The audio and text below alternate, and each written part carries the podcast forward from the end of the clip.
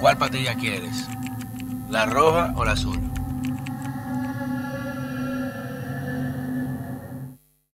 Señores, bienvenidos a otra entrega de este su canal de YouTube, Pedro Manuel Casals, el cuarto bate.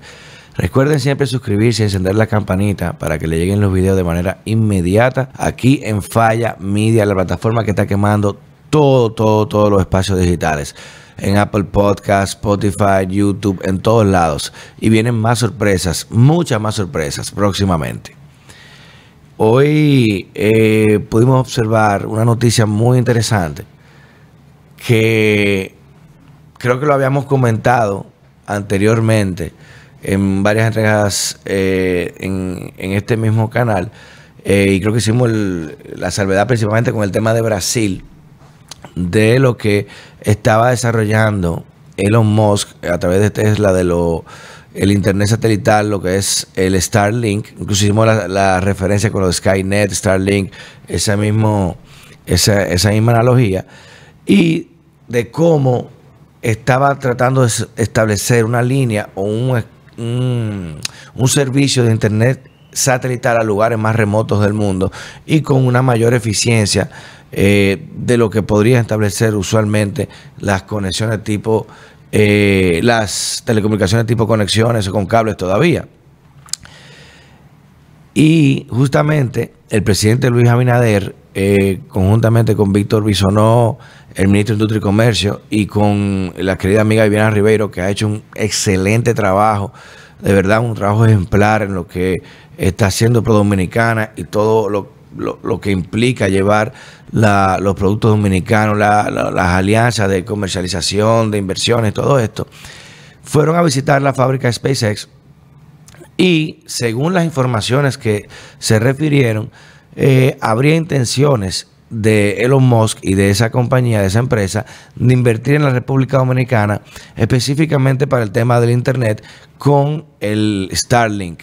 Que recordemos que en República Dominicana, de los países de Latinoamérica, donde mayor impuesto se paga por las telecomunicaciones y que todavía hay una visión eh, comercial del Internet más que una visión industrial en el sentido de que ya es un, instrumento de trabajo, una herramienta, no es un lujo ni es un bien, es una herramienta, es un derecho en muchos países también de segunda y tercera generación. Pero el hecho de que una empresa como esa decida poner el ojo en la República Dominicana y establecer el primer servicio de Internet satelital en, el Caribe y en Centroamérica, como seríamos nosotros, porque creo que, reitero, que en, Brasil se hizo un acuerdo para hacerlo allá también, o el segundo país en Latinoamérica, imagínense las implicaciones que tendría. Y ahí voy de lo positivo a lo, a, lo siempre capcioso como buen dominicano. Aquí han venido muchos inversionistas y muchos buenos proyectos de infraestructura, tecnología, educación, muchos buenos proyectos. Y no se han podido materializar o no se han podido ejecutar por temas de corrupción en la República Dominicana. Y por temas de, luchas de poder.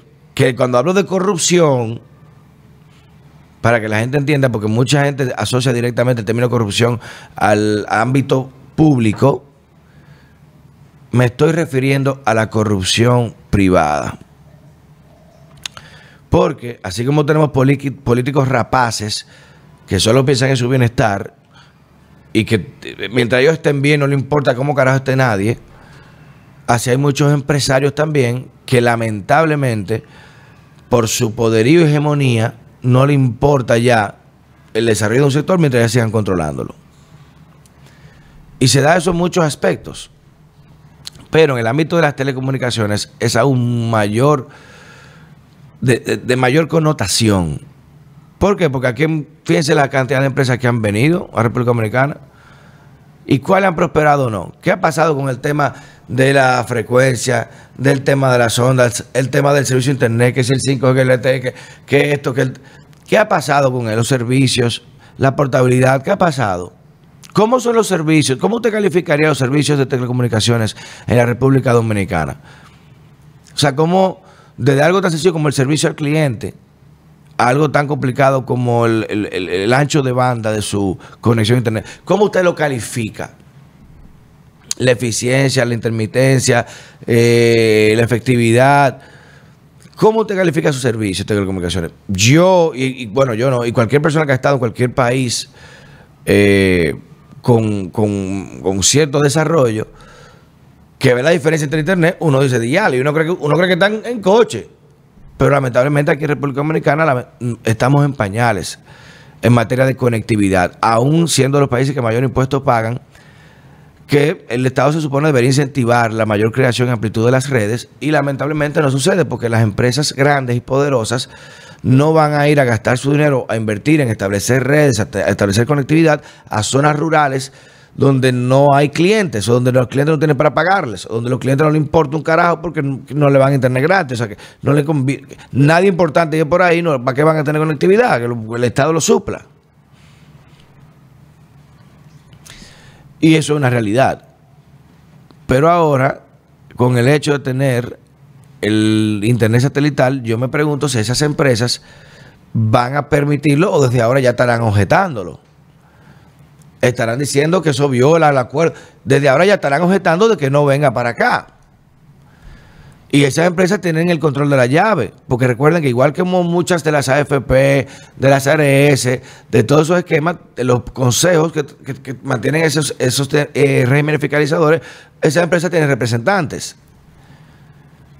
O sea que Dios quiera que a los monos no le, no le nieguen la licencia, le pongan 30 mil pesos para venir a poner Starlink para la República Dominicana y que siempre he dicho obligaría a que mejoren los servicios de la telefonía entonces conectada o de la tradicional.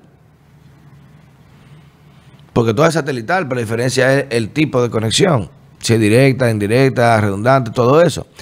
Pero reiteramos, qué buena imagen y qué buena señal ante el mundo de que una empresa como SpaceX y que eh, gente como Elon Musk tengan interés en invertir en la República Dominicana, porque eso es una gran señal de confianza y además de eso, de visión a futuro del potencial que tiene nuestro país para muchos temas de inversiones que siempre lo he dicho, lo hablé en una entrega pasada, de que hay que eliminar, hay que cambiar, hay que eh, totalmente reestructurar, porque no me gusta desconstruir, no uso esa palabra del carajo, pero reestructurar la identidad, la autoidentidad de los dominicanos respecto al arraigo y a nuestra tierra, a nuestro país, de que no somos un país eh, desgraciado, miserable, pobre, somos un país muy bueno y rico. Y somos lo mejor del Caribe y Centroamérica. Eso no lo pone en duda nadie. Y pues tenemos que asumir eso y vernos como eso y comportarnos como tal. Comportarnos como tal. Y el hecho de este tipo de inversiones lo significa. Lo que yo no quiero ver es, como reitero, de que los empresarios y, los grandes poderes ahora se unan para impedir que una empresa como eh, SpaceX o Tesla o quien sea que venga a invertir o Elon Musk en Starlink se establezca en República Dominicana ofrezca el servicio a los dominicanos que ustedes se han negado a ofrecer porque no les es rentable. Y ahora entonces que deje que otro lo haga. ¿Cuál es el problema? Ah, el problema es que sabe que si, si dos o tres gente se meten ahí, el país se va a meter para allá. Y van a tener que gastar dinero para invertir, para mejorar los servicios. Señores, ese es el problema.